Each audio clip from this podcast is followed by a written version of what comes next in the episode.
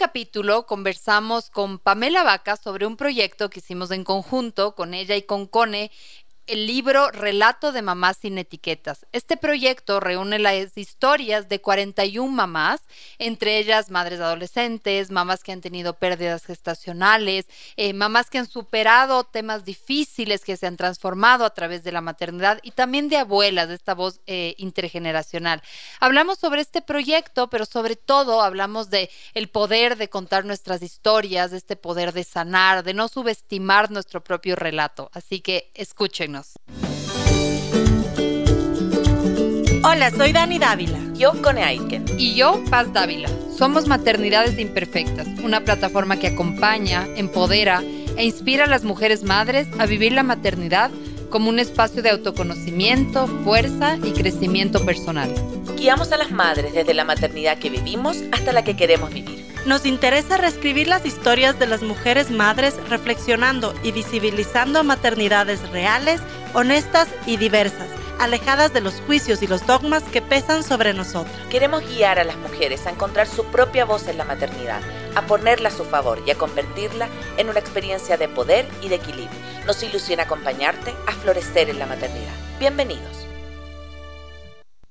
Hola a todos, hola a todas, bienvenidos a un nuevo capítulo de Maternidades Imperfectas en vivo, nuestro capítulo mensual con La Paz. Mi nombre es Cone Aitken y queremos agradecerte por estar acá porque gracias a tu escucha podemos acompañar, inspirar y escuchar a muchas mamás, a muchos papás, a muchas familias y por supuesto siempre estamos a través de la 101.7 Radio Sucesos. Nos puedes encontrar en www.radiosucesos.fm, en Instagram, en Twitter como arroba Radio Y recuerda también que todo nuestro contenido lo puedes encontrar en Facebook, YouTube e Instagram como Maternidades Imperfectas. El día de hoy es muy especial, estamos con una amiga, más que entrevistados, una amiga de la casa, pero antes voy a darle la bienvenida a mi querida Paz. ¿Cómo estás, Paz? Muy bien, hola Cone, hola Pame. Eh, hola con quienes nos están escuchando, a los tiempos que venía la radio, así que estoy feliz de, estar aquí y sobre todo porque hoy vamos a tener un programa de un formato un poco diferente. Vamos a hacer más un conversatorio eh, a propósito de un proyecto en, el cual participamos la CONE y yo, eh, Pame Vaca como escritora, y ya, ya les vamos a contar un poco más. Así que vamos a hablar sobre el poder que tiene contar las historias, el poder que tiene contarse la historia de, de, uno mismo también, el compartir la voz, el compartir eh, experiencias que muchas veces pensamos que son muy, muy íntimas pero realmente son como un conector con otras personas. Mm. Así que va a ser un capítulo muy especial. Y ahora que les veo a lo, al Vini, a Giovanni y a la Dani tras del vidrio, eh, también agradecerles por el trabajo que está atrás de maternidades, además de nuestras voces, que son como esta primera, primera parte, también agradecer al, equipo de la radio. Así que bueno, bienvenidos a, a todos y a todas de este capítulo. Y ahora sí le paso la palabra a nuestra querida Pame Vaca, la escritora del libro relatos de mamás eh, sin etiquetas. Pame, preséntate, cuéntanos un poquito de, de, ti, cuéntanos un poquito también de este proyecto. Muchísimas gracias, Cone Paz, eh, a todos los que nos están escuchando. Este, bueno, yo soy Pamela Vaca, mamá de dos, de dos pequeños varones que llegaron hace 10 y 8 años a revolotear mi vida. Eh, soy ingeniera de profesión y escritora por vocación. Creo que desde que tengo uso de razón tenía el, como cuando éramos chiquitas del diario, el querido diario, y mm. etcétera. Em, y ahora está de moda todo este tema del journaling, de, terapias por escribir. Entonces, em, nada, cuando me llamaron para esto siempre ha sido para mí un método de desahogo el, poder escribir, el poder relatar las, mis vivencias. Mm. Eh, lo hacía en redes sociales, lo hacía a veces en papel, eh, a veces la típica que bota la furia en un papel y le quemas y no sé qué. Ahora son todos rituales que, que funcionan y que son en serio. Entonces, eh, ¿qué más te cuento? Soy life coach, he hecho algunos cursos de escritura, tengo una maestría en comunicación también. Y nada, creo que cuando somos mamás nos seguimos preparando para estas eh, cosas de la vida, los caminos de la vida que te van, se te van presentando y lo único que hacen es darnos más herramientas, ¿no? Mm. Mm. Bueno, gracias Pame, porque, mm, porque es súper rico tener amigas acá también en el programa, porque es un formato, como decía, La Paz diferente, es más una conversación entre amigas. Y, y quiero contarle un poco a la gente cómo nació esto. Nosotros el año pasado nos invitaron eh, de Bemundo a un, proyecto que se llamó MAM, que era un espacio para, eh, para que las mamás se encontraran, un poco para que las mamás tuvieran su lugar. Y dentro de eso hubo el proyecto de darle voz a 41 relatos de la maternidad. Y con la, paz, con la Paz no somos escritoras, digamos, a, a, las dos nos encanta escribir, pero no nos dedicamos a eso. Y seguíamos a la PAME por redes sociales. La PAME los escribía desahogos. los desahogos, de, exacto. La PAME escribía en Facebook. En ese tiempo, hace mucho rato, ya Facebook, ya nadie escribe, pero ya Facebook. Y me acuerdo que dijimos, bueno, ese, ese estilo nos gusta porque es una mamá escribiendo de cosas de mamás. O sea, como. Y quiero antes de hablar del, del, del proyecto del MAM y todo, que también un poco nos cuente y podamos hablar un poco de por qué para ti es importante darle voz. O sea, por qué un día agarraste tu teclado o tu celular y dijiste, yo tengo que contar esto y tengo que sacarlo para afuera. A ver, eh, fue súper chistoso porque como te contaba algún rato, todas mis amigas o la mayoría de mis amigas del colegio eh, no son mamás. Te hicieron, se casaron y fue como su profesión por encima. Entonces tener esa ese, cuando les hablaba yo a ellas era como que no, no, no te cacho, no te, no, no te entiendo. Eh, se abren las redes sociales, que antes no había estos grupos de Facebook. Eh, claro. cuando recién nacieron, fue, ¿qué será? 2016 tal vez, 2015, ahí, 2016, los grupos de Facebook. Ya había muchas mamás y que te venían como que un desahogo, un desahogo.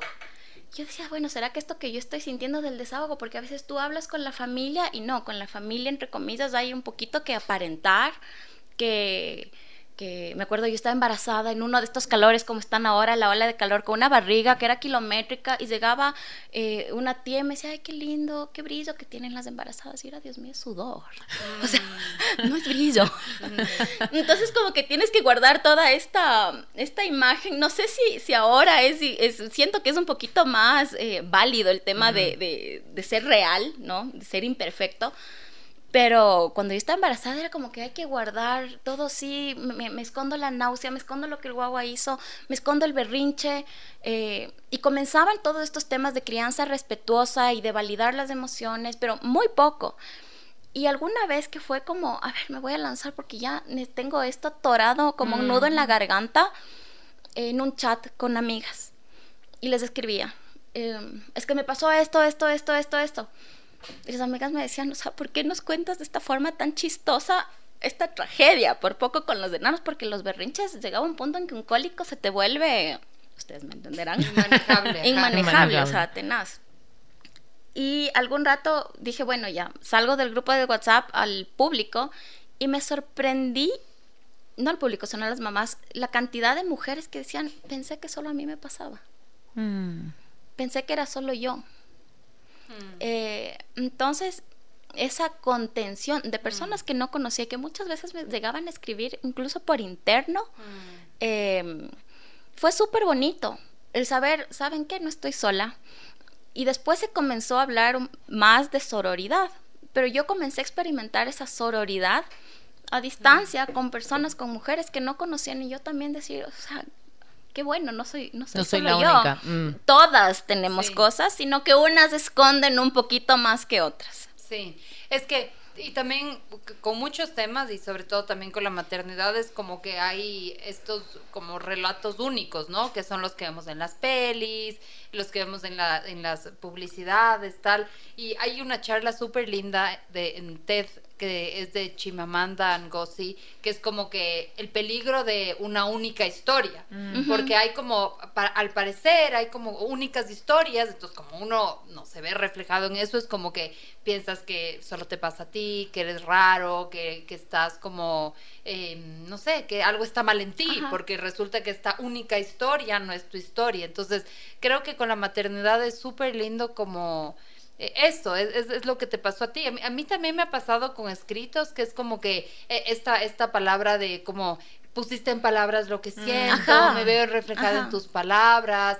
Entonces creo que sí, eh, creo que el poder de contar historias, obviamente parte de uno, pero también como que generas alivio a la otra persona. Justo en, en Conecta, eh, ¿quién era que mencionó a la Marian Rojas? Pero decía que la, eso, el, Rafa, Guerrero, decía que la Marian Rojas dice que eh, comprender es aliviar. Mm. Y eso es tan verdad, ¿no? Porque cuando comprendes que no eres la única, que otra está pasando igual, que otra tiene estos sentimientos tan intensos, es, genera un, un alivio, ¿no?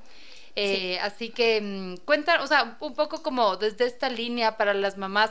Sí, pero no todas las mamás se atreven a escribir, no, no a todas les gusta escribir, pero ¿cómo, y un poco, cómo ven las dos, como, cuáles son estos espacios donde las mamás pueden compartir su historia, sus, o sea, cómo habilitar estos espacios, cómo, cómo, porque finalmente es como dejarte ver también, ¿no? Mm.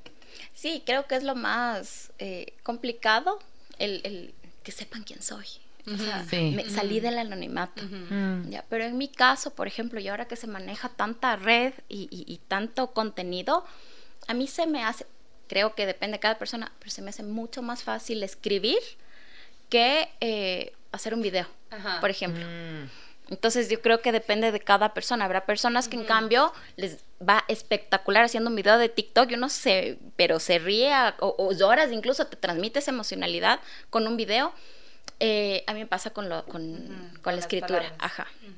Y yo creo que tiene que ver con, las distintas plataformas. O sea, a alguien le puede pasar que necesita hacerlo mediante la pintura o necesita hacerlo mediante otra, otra. Es una forma de canalizar. es una forma de canalizar. O sea, a mí me parece que, que, lo que me encanta de esto es que la maternidad dejó de estar, como siempre hablamos con La Paz, como en lo, en lo doméstico.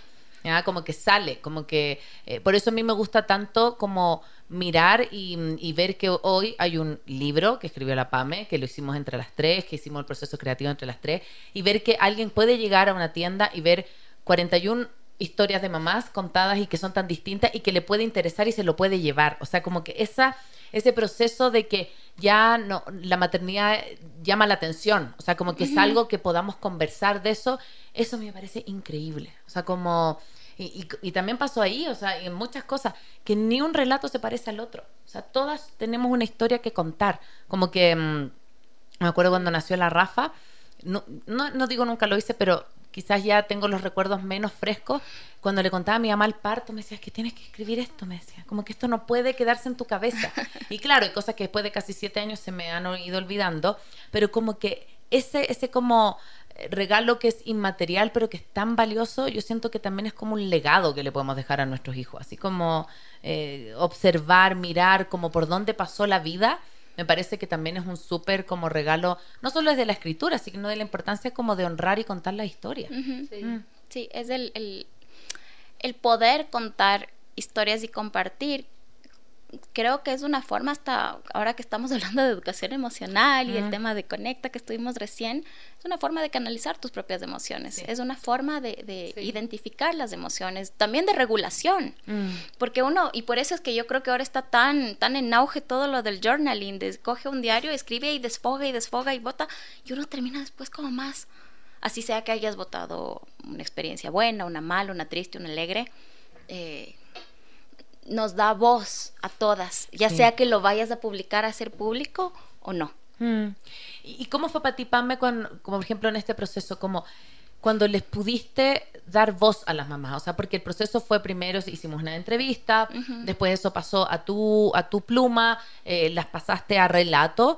¿Cómo, ¿Cómo para ti fue también? Porque igual entra tu subjetividad, o sea, aunque queramos no igual que cualquier ah, escritor, entra el proceso subjetivo, pero ¿cómo fue para ti o, qué, trataste de cuidar para que no entrara tanto tu mirada, sino que fuera el relato de esa mamá y que tú lo que hiciste fue como hacer un canal para transformarlo en un, escrito. Y que fue súper difícil, acuérdense. O sea, al inicio yo decía, Dios mío, ¿en qué me metí? Porque mm. yo escribo mis relatos, mis cosas con mi tinte, que por lo general si ustedes leen la mayoría de mis, de mis relatos son hasta un poquito sarcásticos, mm. porque como que me gusta transmitir ese humor, entre comillas, hasta negro a veces, pero acá fue otra cosa y como tú dices, que no pierda esa voz y ese el entender, porque a veces entra el ego, ¿no?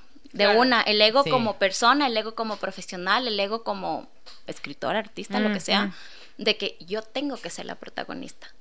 Y en realidad yo no era la protagonista. Mm, claro. ¿Me cachas? La protagonista era la mamá que estaba contando el relato. Y ella era la que tenía que ser la voz. Entonces cuando entendí eso, me pude poner en los zapatos. Y fue súper duro. O sea, que yo conversaba el otro día con una amiga que vino de Argentina y ella también es escritora y está escribiendo un libro. Me decía, Pame, no sé si para ti, pero para mí lo más difícil de relatar algo de alguien más es absorber esas emociones y luego quedarte como dos o tres días sentada canalizando emociones que no son tuyas. Wow. Y eso le dije, yo, o sea, claro, pensé que era solo a mí que me pasaba eso. Y no es que solo, es, es de eso, o sea, es de absorber esa emocionalidad que no es tuya. De eventos que sucedieron que hay relatos súper, súper light, súper bonitos, pero también hay un par de relatos que uno, que no se hablan, que no, o que tú supiste por ahí, eh, por ejemplo, que la, la, señora o, la amiga tal eh, perdió el bebé a los pocos días de nacido. A mí me pasó con una prima que dio a luz, le llamé a felicitar y sabes que no, el bebé se murió a los tres días. Y como que, uy, qué pena, pero uno dice, bueno, tres días. Pero no, el rato que ya lo mm. escuché en primera persona y estuve, o sea, yo me tuve que sentar al día siguiente y decir, o sea, qué duro, Qué mm, duro lo que, mm. lo que vivió y esos sentimientos y cómo te dicen y te cuentan y canalizar eso también para que el lector no tenga la perspectiva que yo tuve cuando mi prima me contó de, ah, pero mm. fueron tres días, sino que lo sienta y diga, sí es duro. Esa mamá también está teniendo un luto. ¿Me cachas? Sí, sí. Sí, ahí, ahí, quisiera poner un poco en contexto a la audiencia que nos está conociendo, porque justo como decía la con el libro tiene 41 relatos y los relatos van de todo un poco, o sea, van de emocionales, van de depresiones posparto, van de mamás que se tuvieron que mudar de, de país, eh, van de mamás que eh, me acuerdo una, una mamá que hablaba que ella tenía como problemas de autoestima cuando era chiquita y como que con su hijo había tratado como de darle vueltas a historia. O sea, hay relatos como íntimos, cotidianos, hay relatos que, que tienen experiencias difíciles, hay una mamá que, que pasa por un cáncer de mama. Eh, entonces, y, algo, algo que me pasó a mí, porque la PA me escribió, pero la Cone y yo eh, hicimos las entrevistas, y es que uno está lleno de prejuicios, así uno no quiera, porque el cerebro funciona así, o sea, vas asociando, ¿no? Entonces le ves a la man que está vestida así, dice seguro, esta man es así, le ves a la otra que usa tales gafas, entonces esta man es alternativa y esta es tradicional y esta vive así. Entonces es, es, y en una sociedad pequeña como la de Quito, muchas de las personas que estaban en el libro es como que uno les ha visto y uno tiene ya, tal vez no decir prejuicio, pero tienes una preconcepción de lo que es esa idea. Y para mí fue súper lindo en el libro que el rato que escuché sus, sus historias, así como, porque un poco la consigna eran como estas historias eh, vulnerables, estas historias que habían sido significativas en tu vida. Y fue súper lindo porque cuando hice las entrevistas, es como el rato que, que escuché estas historias, cambió mi perspectiva de esa persona. Y es lo que dice la Cone mm, también, o sea, mm. como yo podía tener una perspectiva, ay, que esta persona, qué sé yo, es medio superficial, o tiene la vida perfecta, o tiene la vida un desastre, lo que, estos prejuicios que tenemos, ¿no? Y rato de escuchar estas historias como que de verdad debo decir que sentí admiración por cada una de ellas. O sea, es como que pude, pude ver como esto, esto también que suena trillado, pero, es verdad, ¿no? Que cada persona como que tiene sus luchas, cada persona está como sorteando y enfrentándose a algo que uno no tiene absolutamente idea. Mm, mm. Entonces, para mí fue muy lindo como cambiar mi mirada desde, desde conocerlas desde adentro, ¿sí? Eso fue como, porque solamente es esta mirada desde lo que ves, eh, desde lo que ves físicamente, cómo se viste, cosas, pero aquí fue como realmente verlas con otros ojos y eso fue, para mí fue muy, muy lindo en, el relato. Sí, yo creo que estamos llenos de prejuicios.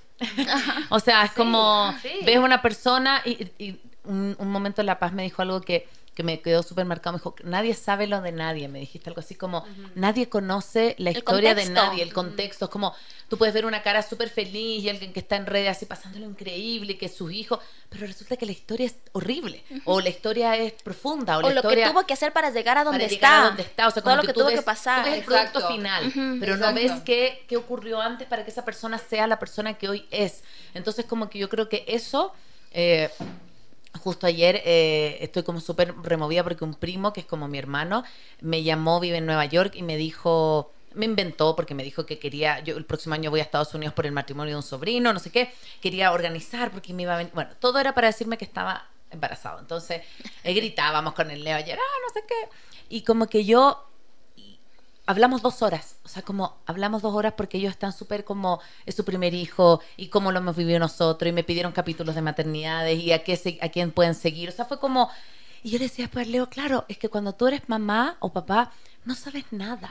Pero nadie sabe qué está pasando por la otra persona. Entonces fue tan bonito ayer porque yo sentí que abrieron su vulnerabilidad, como decir, no tenemos idea, no sabemos nada, porfa, acompáñenos en esto. Y como que cuando haces tribus, lo que a mí me pasa leyendo esto o cualquier otro relato de maternidad es como que digo lo que tú decías, no estoy sola o no estoy solo. O sea, hay hay personas que están pasando por lo mismo, pero si no nos abrimos a decir, oye, tengo miedo, oye, no tengo idea qué pasa, esto será buena idea o esto no será buena idea, no podemos saber lo que le pasa al otro. Sí, yo creo que, que, cuando eres mamá, cuando vas a ser mamá, también es de ese mm, eh, cobajar un poco el estatus el, a través del ego y decir, ¿sabes qué? Aquí no sé nada.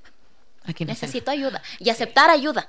Porque a veces nos cuesta a las mujeres. Yo, mamá, eh, más que, no quiero decir aprensiva, sino que me costaba un montón delegar. Mm. Así era en mi trabajo, así era en, mi maternidad, el tema de delegar, si yo no lo hago no va a estar bien hecho.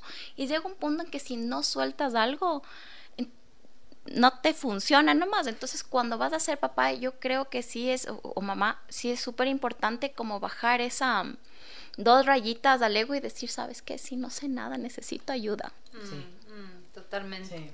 Recuerda que si te gusta este capítulo, cualquiera de otros de nuestro contenido, ponle cinco estrellitas en Spotify y así nos ayudas a crecer y a que más personas puedan conocer de nuestro contenido. Recuerda que también estamos gracias al aire de la 101.7 Radio Sucesos FM.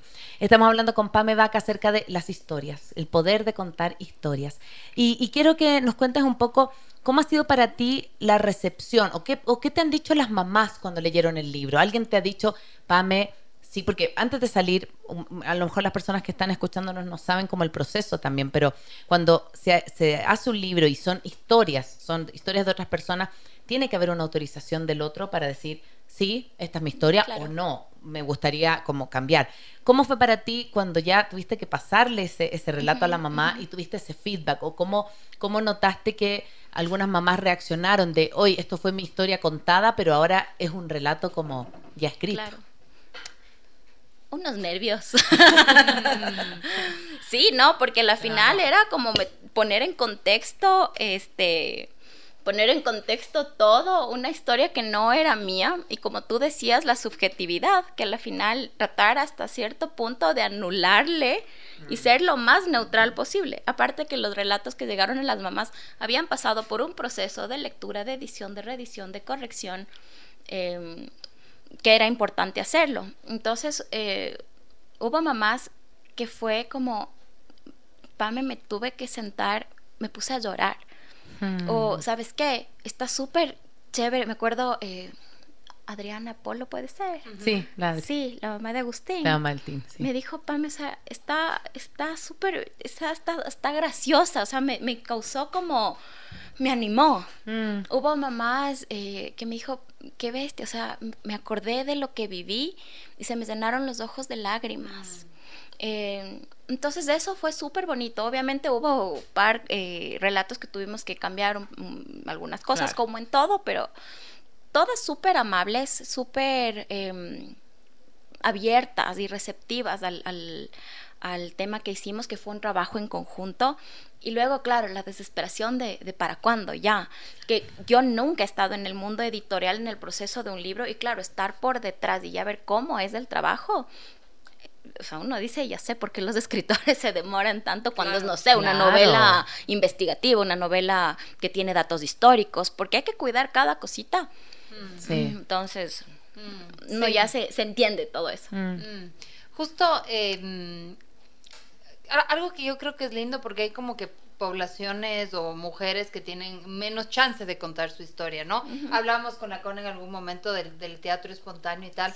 Eh, y de hecho también en la investigación social, yo hice mi tesis de maestría con un método biográfico, que de hecho es un método de investigación cualitativa, que básicamente era como a partir de las historias de un, de un grupo de 10 mamás, de 10 mamás migrantes, de 10 mamás ecuatorianas en España.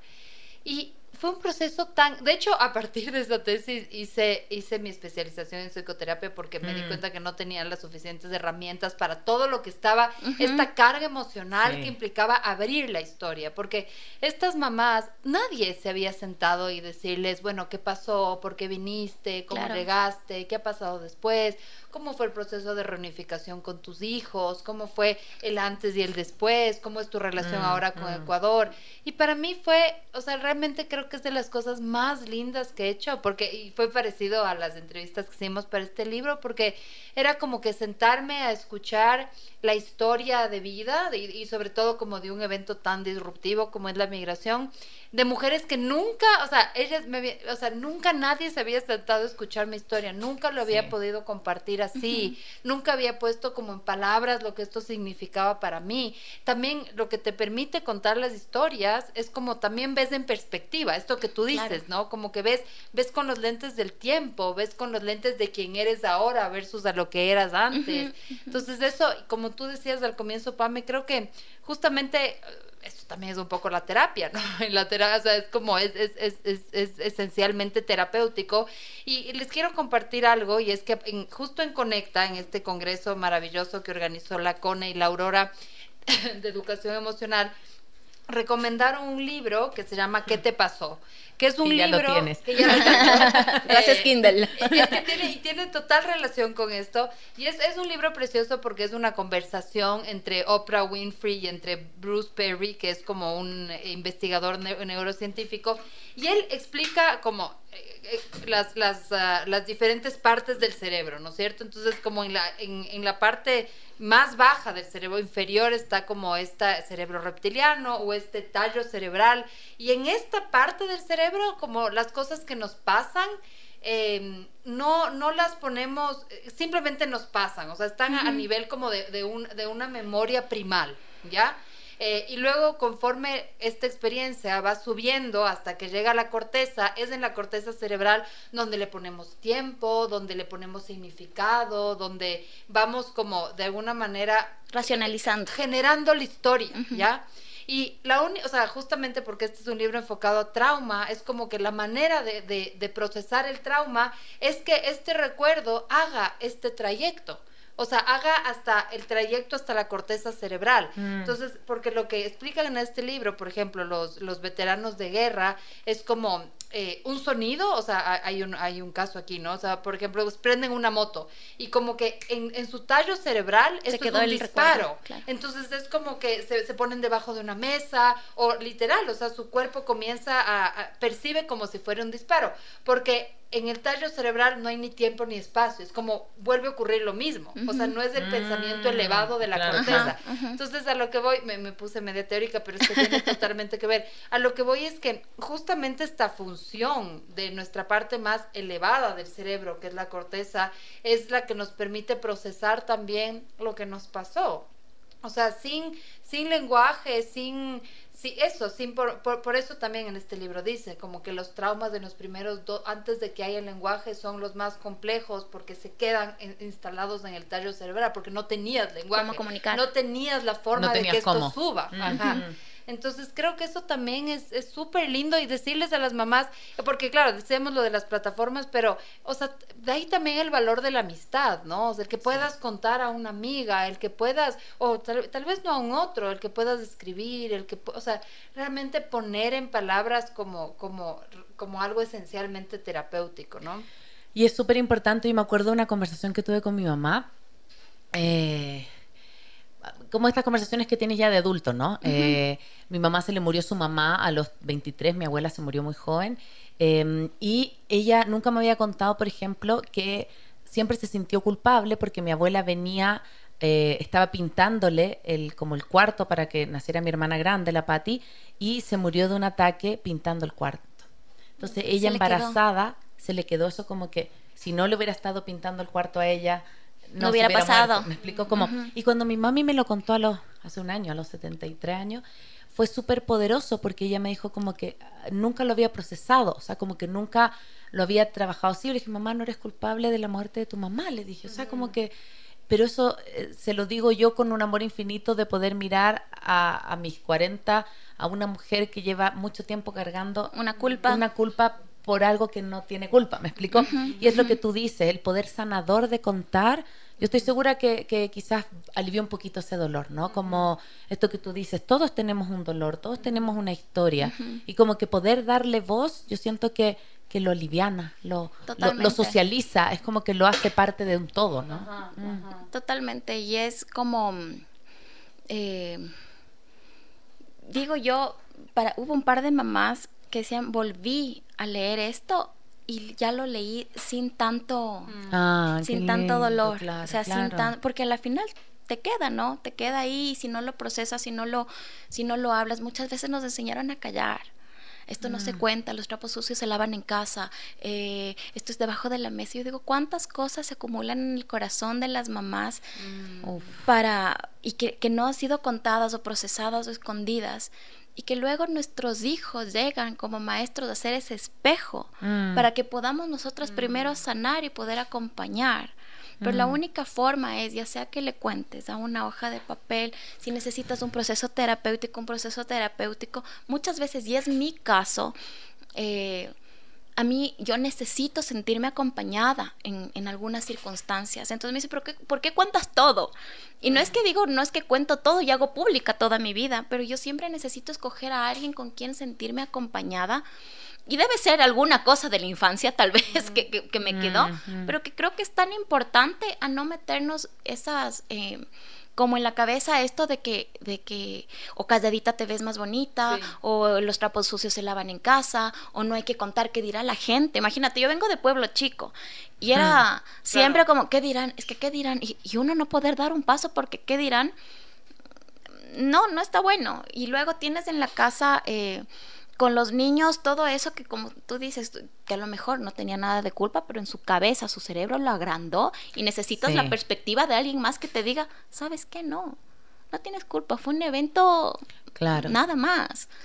Es que, es que nuevamente estamos súper acostumbrados a que primero tengamos que estar siempre bien y que tengamos que estar siempre dispuestas o que tengamos que estar siempre felices. Y cuando alguien dice una verdad media incómoda, también al otro lo incomoda. Entonces, como que por eso también me gusta mucho que diga como esto de sin etiquetas, porque como que nadie, nadie sabe lo de nadie, nadie sabe la historia de nadie. Y como que a mí me ha pasado a veces, por ejemplo, he tenido la oportunidad de viajar este año, no sé, dos, tres días por trabajo a algún lado. Y me dicen, ¿cómo estás? Y yo le digo, feliz porque estoy sin hijos. Cuando yo digo eso, por ejemplo, noto en la gente mucha incomodidad. como que, ¿pero cómo se le ocurre decir? Y, y, deberán decir, tiene un podcast de maternidad y más encima dice eso. Digo, pero es que de verdad estoy súper feliz. O sea, voy a llegar a abrazarlas con más fuerza, claro. Las amo con mi vida, claro. Pero obvio que estoy feliz de estar tres días sin ella. Imposible no estar feliz.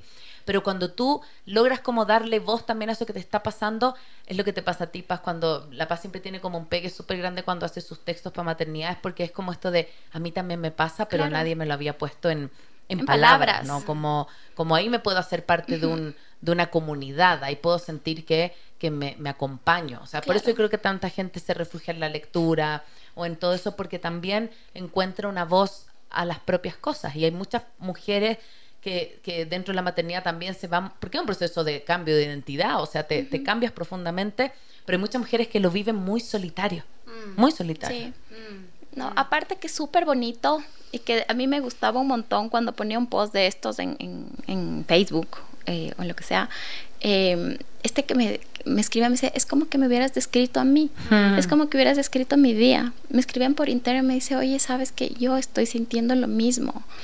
Y eso es súper chévere.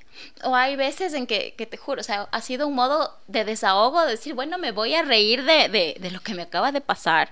Y lo pongo en un tono sarcástico, lo pongo en un tono y me dicen, o sea, cómo te logras reírte de tus desgracias. Mm. Pero sí es súper chistoso. Y también una forma bonita que yo he encontrado eh, de compartir cariño y compartir amor es compartir risas.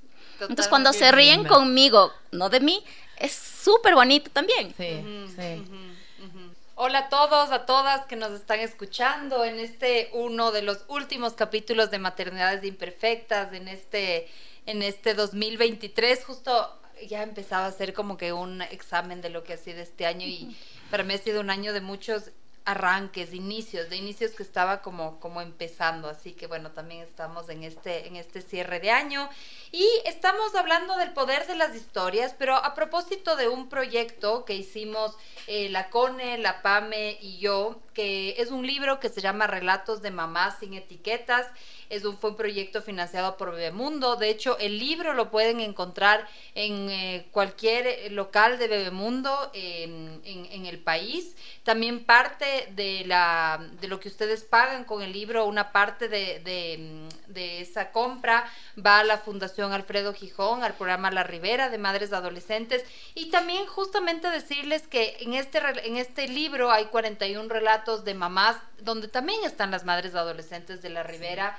Eh, el Ecuador es el segundo país, eh, luego de Venezuela, con más embarazos adolescentes en la región. Realmente es un tema eh, de salud pública. Además que estos embarazos adolescentes muchas veces se dan como en un contexto de violencia, de, violencia sexual, de falta de oportunidades.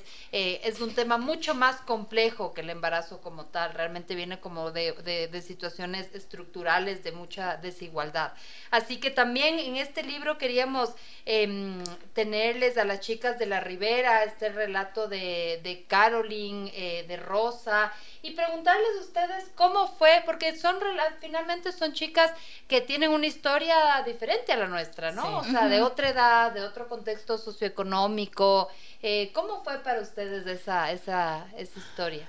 A mí me encantó entrevistar porque lo que tú dices no es nuestra realidad y nunca la imaginamos. O sea, como yo me acuerdo de una chica que contaba, no me acuerdo si fue Carolina Rosa, que decía que ella tuvo que cambiar su vida porque, o sea, como su manera de vivir porque su hijo le decía mamá a su mamá, a la abuela. Y ella cuando, cuando se dio cuenta de que ella tenía que tomar su lugar, dijo, es que yo no puedo, o sea, como que tengo que ser yo la mamá.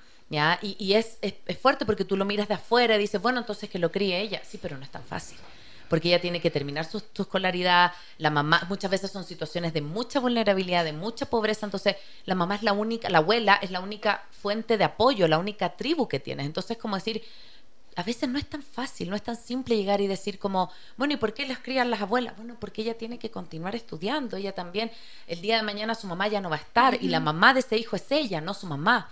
Entonces, eso me acuerdo que fue una de las cosas que más me, me, tocó y me, me, llamó la atención. ¿A ti, Pame? No, este, bueno, las, las tres, eh, los tres relatos de las chicas fueron súper em, emotivos, pero a mí lo que, lo que te puedo decir que me, que me, que me llamó la atención es las ganas de estas niñas de seguir, de salir adelante, ¿no? Mm. Que no es, y eso me decían, esto es producto de lo que hace la Ribera, y por eso es tan importante, mm. porque em, cuando se quedan embarazadas en la, en, la, adolescencia, tan chiquitas, ¿qué es lo que escuchan alrededor? Lo que se escucha alrededor, te fregaste la vida. Se te acabó la vida. Hasta aquí te llegó. y Ya, chao. Y dice, o sea, me contaba la coordinadora de la Ribera que cuando llegan las niñas al, al programa, es como que llegan con sueños para sus hijos, porque su vida se acabó terminar el mm. programa y es, no, me dice, tú ahora ves que tenemos eh, futuras psicólogas, futuras médicas eh, criminalistas, futuras enfermeras, futuras profesoras, porque sus sueños vuelven a ser de ellas, mm. ya no de lo, que, de lo que esperan que el niño cumpla, que ellas no cumplieron, y que ese es el principal gran error que tenemos de las generaciones pasadas, mm. de quiero que mi hijo tenga lo que yo no tuve, quiero que mi hijo sea lo que yo no fui. Entonces quiero que él sea ingeniero porque todos somos ingenieros. Quiero que sean médicos porque venimos de una familia de médicos. Y que en realidad lo que estas niñas, dentro de su espacio socioeconómico, con ayuda de este programa, nos están, a mí me enseñaron que, que no es lo que yo quiero para el hijo, sino mm. yo puedo tener mil expectativas, mm. pero le voy apoyando y voy labrando el camino para que él vaya haciendo y caminando con sus propias experiencias, su propio camino, y yo mirando, mm, acompañando, mm, ¿no? Mm, qué bonito, sí, este esta es una parte muy, muy especial del libro. El libro también, eh, una pequeña publicidad, eh, también tiene relatos de abuelas, que eso a mí me pareció precioso del libro porque te da una perspectiva de otro tipo de, de, cuidado de maternidades, ya un poco como desde la sabiduría, desde otra posición. Así que les animo a que compren el libro, perfecto para, para, para cualquier mm. eh, regalo y justamente para acompañar a las mamás, sobre todo a las mamás primerizas que, que, que realmente es, es, es, como cambiarte de mundo la maternidad y, y, y poder escuchar estas voces y verse reflejadas. Así que eh, espero que lo, que lo puedan obtener. Bueno, vamos cerrando este, este capítulo. Ha sido, ha sido lindo porque mm. hemos, como que abrimos otros temas de este proyecto. Una cosa que yo quería, como yo ahorita que veo el título, que me acuerdo cuando estábamos eh, seleccionando el cine etiquetas. Eh, me parece súper importante que en la maternidad de nuestros hijos, de nuestros niños, profesoras, centros, eh, amigas, familia, no hay etiquetas. Mm. Cuando te hablan de una maternidad, por ejemplo, una maternidad real, todas las maternidades son reales. Cuando te hablan del niño inteligente, del niño pilas, del niño valiente o del niño... Para mí la peor etiqueta que puede existir en la vida es el pobrecito. Ay, es que pobrecito, se cayó, pobrecito, no puede, este pobrecito tiene este diagnóstico. Eh, creo que esas etiquetas te limitan o te encasillan demasiado y creo que, y valga la oportunidad, que es importante que como mamás, profesoras, maestras, abuelas, lo que sea, salgamos de eso y era el, por eso de sin una sola etiqueta, porque el valiente puede ser vulnerable, porque pobrecito es más fuerte de lo que creemos y no podemos como justificar actos nuestros de adulto basándonos en etiquetas. Mm, qué mm. lindo. Sí, sí, sí, súper, eh, súper real. Eh, bueno, vamos cerrando este, este capítulo. Gracias a quienes nos están escuchando. Eh, este capítulo va además de estar en formato podcast para que lo puedan escuchar em, luego. Y se va a reprisar. El 2 de diciembre. Así que ya empezamos em, este, este nuevo mes. El 2 de diciembre se reprisa este programa. Muy bien, bueno, para cerrar con, nuestra, con nuestro ritual, cerramos con tres ideas fuerza de que con qué nos quedamos luego de esta conversación. Así que Pame, adelante. Este, bueno, primero las de etiqueta cero, hmm. chao, quitadas. Em, que uno puede canalizar emociones eh, compartiendo, escribiendo. Necesitamos una, una tribu, no estamos sola. Y que muchas veces, en muchas ocasiones, no quiero decir todas porque siempre hay una excepción a la regla, los trapos sucios no se lavan en casa. Hmm, qué lindo.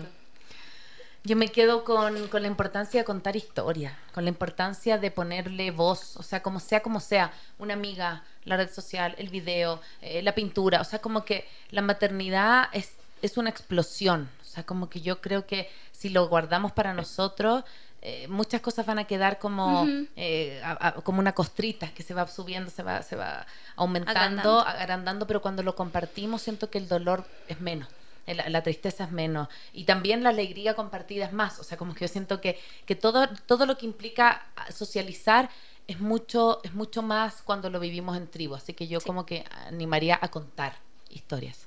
¿Con qué te quedas tú, Paz? Sí, en la, en la misma línea, creo que no tenemos que subestimar el contar nuestra historia que a veces también como que, ah, no, esta tontera que a mí me pasó, como que, no sé, o sea, como De ellos llegué a hacer libro por contar historias. Ajá, con ustedes. exacto, exacto, o sea, y uno nunca sabe cómo es esto que conté, cómo pudo haberle iluminado al otro, cómo le... Yo, yo, yo tengo recuerdos de alguien que le, que, le, que le escuché diciendo algo, que le...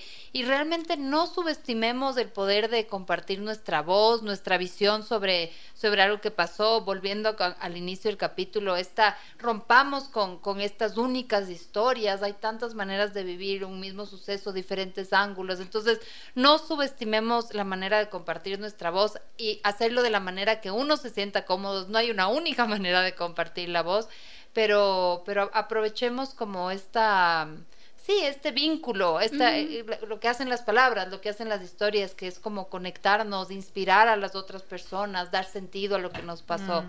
Así que, bueno, muchas gracias eh, a todos quienes nos acompañaron en este capítulo y les esperamos el siguiente miércoles de Maternidades Imperfectas. Chao, chao. Muchas gracias. Chao, chao. Soy Cone Aitken. Soy Dani Dávila. Y yo, Paz Dávila. Gracias por regalarte este tiempo de autocuidado y crecimiento. Si quieres escuchar más capítulos y contenidos sobre maternidad y crianza, no olvides de encontrar nuestro podcast en iTunes y Spotify. Y a través de Radio Sucesos todos los domingos a las 12 del mediodía. Te esperamos.